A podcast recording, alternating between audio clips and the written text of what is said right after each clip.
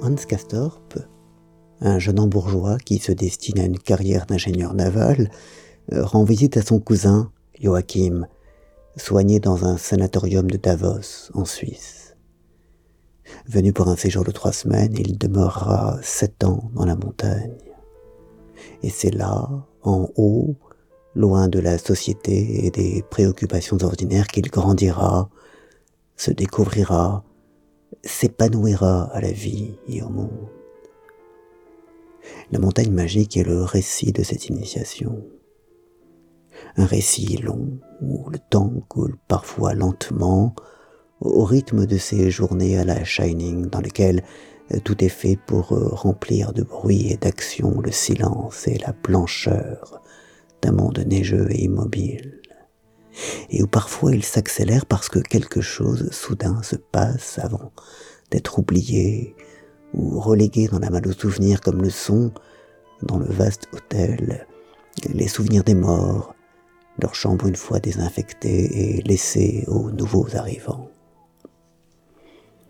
Il y a au long de ces 2500 journées passées à passer de goûter en souper, de séances de repos obligatoires en temps de pause avant dîner, des petites éducations, des petites leçons à la bouvard épécuchée, ces passions qui, pendant quelques jours ou quelques semaines, entraînent Hans ou l'ensemble des résidents dans leur ronde, focalisant leur attention sur un hobby, une science, un sport particulier, puis retombant pour renaître sous un autre avatar.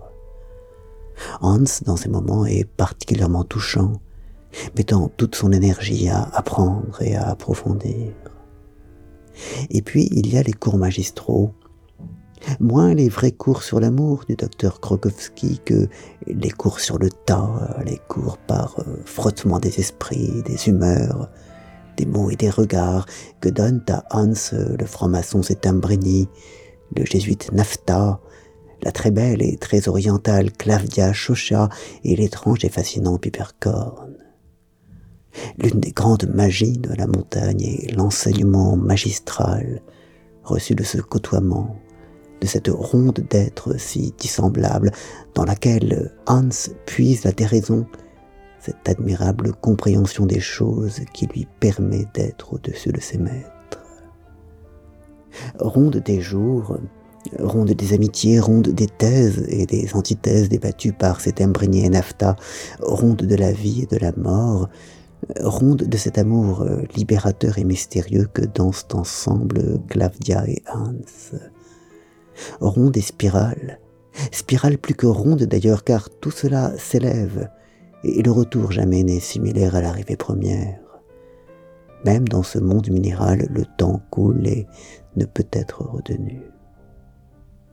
Et maintenant, le beau portrait que dresse de lui-même Hans Castorp, ce naïf et frêle enfant de la vie, comme le surnomme cet Brenny, dans la traduction de Claire et de Olivera. Je suis depuis assez longtemps ici en haut. Je ne sais pas trop depuis combien de temps, mais ce sont des années de ma vie. Voilà pourquoi j'ai employé le mot vie Quant à mon sort, j'y reviendrai le moment venu. Moi qui croyais rendre une petite visite à mon cousin, ce brave militaire franc du collier, ça ne servit à rien, je l'ai perdu, et je suis toujours ici.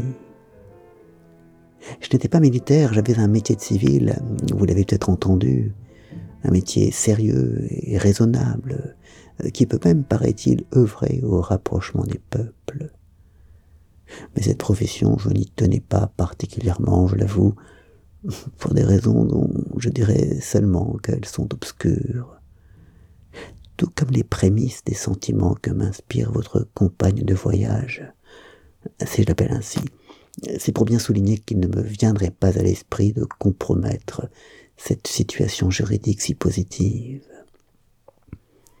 Les prémices de mes sentiments pour elle et de ce tutoiement auquel je n'ai jamais renoncé depuis que j'ai croisé son regard qui m'a charmé. Charmé plus que de raison, vous comprenez. Pour l'amour d'elle et en dépit de M. Setembrini, je me suis soumis au principe de la déraison, au principe génial de la maladie. Certes, j'y suis astreint depuis belle lurette, si ce n'est depuis toujours, et je suis resté ici, en haut, je ne sais plus trop combien de temps. J'ai tout oublié, j'ai rompu avec tout le monde, mes parents, mon métier du plat pays, et, toutes mes perspectives. Quand Kavdia est parti, je l'ai attendu ici, je n'ai cessé de l'attendre, si bien que désormais je suis complètement perdu pour le plat pays. À ses yeux, je suis mort, ou presque.